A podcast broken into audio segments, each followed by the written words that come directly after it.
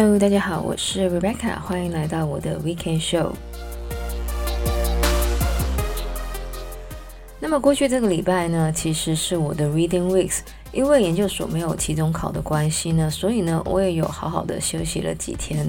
那么所谓的休息了几天呢，其实也就是在家尽情的耍废，整理一下东西，或是呢看一下综艺节目跟电影。但是感觉呢，最近好像没有特别好看的剧或是电影。如果大家有推荐的话呢，可以留言跟我说一下。那么最近呢，香港的疫情呢是非常的严重，感觉呢只要打开电视呢，就会看到很多负面的新闻。那么我记得去年年初的时候呢，其实我有讲过一集呢，就是如果大家在疫情期间心情觉得有点低落的话呢。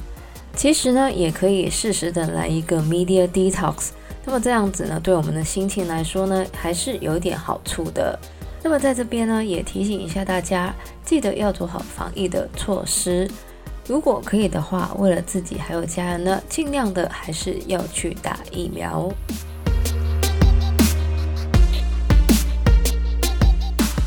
那么这个礼拜要来讲到的呢，其实是一本我一直很想看但是没有空看的书。说到的呢，就是这个二零一二年出版的由 Susan King 所写的《Quiet: The Power of Introvert in a World That Can't Stop Talking》。中文的书名呢，就是《安静就是力量：内向者如何发挥积极的力量》。那么这本书出版的时候呢，也是非常的红，并且呢是登上了 New York Times、Amazon 还有 LA Times 的畅销榜上。那么这本书之所以这么受欢迎的原因呢，其实从这个英文书名就知道了。这本书的书名呢，如果是直接翻译的话呢，其实是安静，是内向者在一个不停讲话的世界里面的力量。那么重点呢，就是我们这个世代呢，是非常的注重推销自己、表现自己，或是呢要不断的建立人际关系。那么我在外国呢，其实也经常听说，亚洲人呢可能是很好的学生或者很好的员工，但是呢却不太会推销自己，或是呢在这个社交的场合里面呢会比较害羞。而 Susan King 的这一本书呢，其实就有点跟这个大社会的趋势有相反的感觉。那么虽然呢，很多人都会觉得外向的人呢比较有优势，但是呢 Susan King 呢就透过这本书来告诉大家，对于内向的人来说，安静也是一种力量。那么其实外向跟内向呢是一个很早期的个性分类，个性外向的人呢比较喜欢跟人交流，喜欢被人注意，并且呢享受身边随时都有很多人。而对于外向的人来说呢，他们想要达到成功的方式呢，通常都是比较激进一点的。而相对的，个性内向的人呢，则是比较喜欢独处，朋友呢通常不会太多。而内向的人呢，对于成功都是采取比较循序渐进的态度。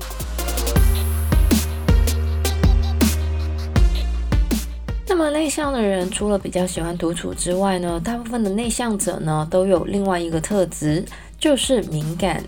那么相信呢，很多人都有听过所谓的高敏感型人格，而高敏感的人呢，对于环境的感受呢，其实跟其他人呢是不太一样的。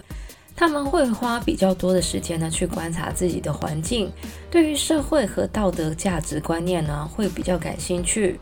同时呢也更有同理心。那么因为高敏感人的这一些特质呢，他们想要跟别人建立关系的时候呢，就需要更多的时间。那么呢，我们很容易把内向、高敏感还有这个害羞搞混。那么内向呢，跟害羞呢，其实是两个不同的特质。害羞的人呢，是害怕别人的负面的评价，而内向的人呢，其实只是喜欢安静、没有干扰的环境。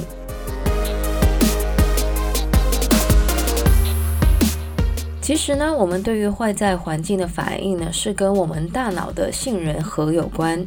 心理学家呢，曾经就针对了这个敏感的反应呢，做了一项研究。他们把高强度的酒精粘在这个棉花棒上，凑到小孩子的鼻子上，并且呢，同时播放这个气球爆破的声音。然后他们就发现呢，有百分之二十的高敏感的小孩呢，会有比较刺激的反应。而这一些反应呢，都是受到我们的大脑杏仁核所控制的。而相对于高敏感的小孩呢，敏感度较低的小孩呢，因为不容易受到干扰，所以呢，他们在长大之后呢，就更容易接受刺激还有新鲜的事物。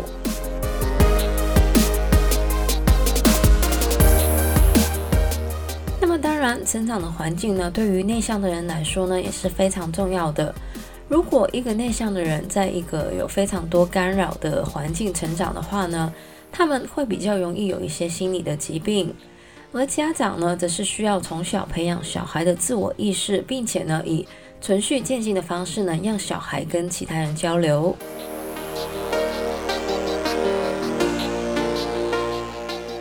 那么在不同的文化里面呢，对于内向还有外向的人呢，其实有不太一样的评价。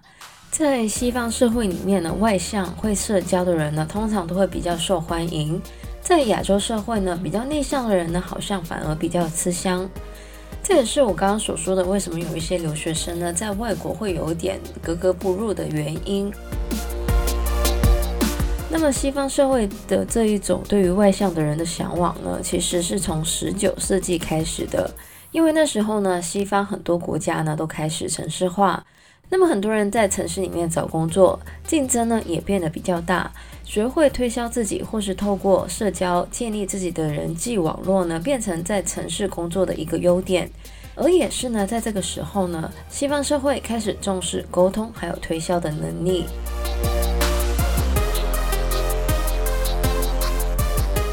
不过呢，虽然现在的社会呢非常注重沟通还有推销的能力。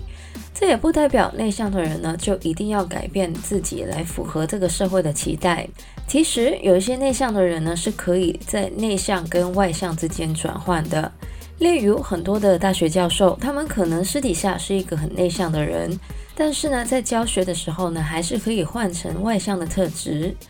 当然，不是每个人都可以做这样子的转换，但是呢，研究证明呢，如果那件事对于内向者来说是重要的话呢，那么他们就比较可以克服这个心理的障碍，暂时转换成一个外向的人。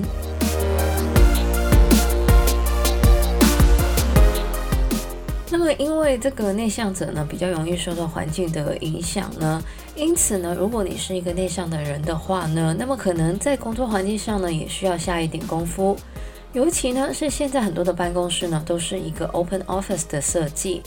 其实呢，这对于内向者来说呢，是比较多的干扰的。那么，如果想要不受到干扰的话呢，大家可能呢，可以把这个耳机戴上，或是呢，把一些经常跳出来的软体视窗关掉，又或是呢，把自己的桌面清干净。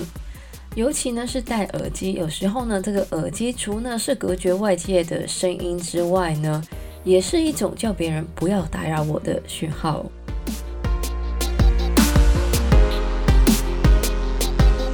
另外呢，虽然现在的社会呢，好像都比较偏向外向的特质，但是呢，其实不同特质的人呢，在工作上是有不同的作用。像是外向的人可能很热衷于跟别人交流或是沟通，而内向的人呢，只是非常注重细节，并且呢，经常有一些特别的想法。所以呢，其实不需要特别的羡慕别人的特质，因为内向呢，其实本身就是一种软实力。因为呢，内向的人呢，其实呢，很会避开冲突，并且呢，有更好的批判思考能力。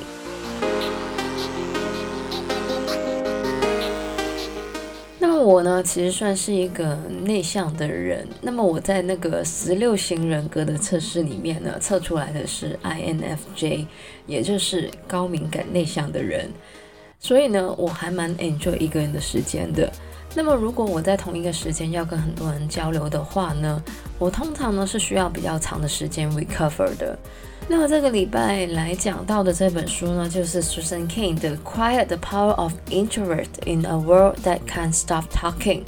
那么，如果大家是一个内向的人的话呢，在这个重视外向特质的世界里呢，还是可以慢慢的练习寻找适合自己的沟通方式，尤其呢是对于热爱的事物呢，内向者其实呢也是可以变成一个外向者的。那么以上呢就是我们这个礼拜节目内容了。喜欢我们节目的朋友呢，记得可以在不同的 Podcast 平台上追踪或点评我们的节目。我们的节目呢将会在加拿大东岸时间的每周日凌晨十二点钟更新，也就是香港、台湾的周日下午一点钟。希望大家有个美好的周末，谢谢大家收听，我是 Rebecca，我们下礼拜再见，拜拜。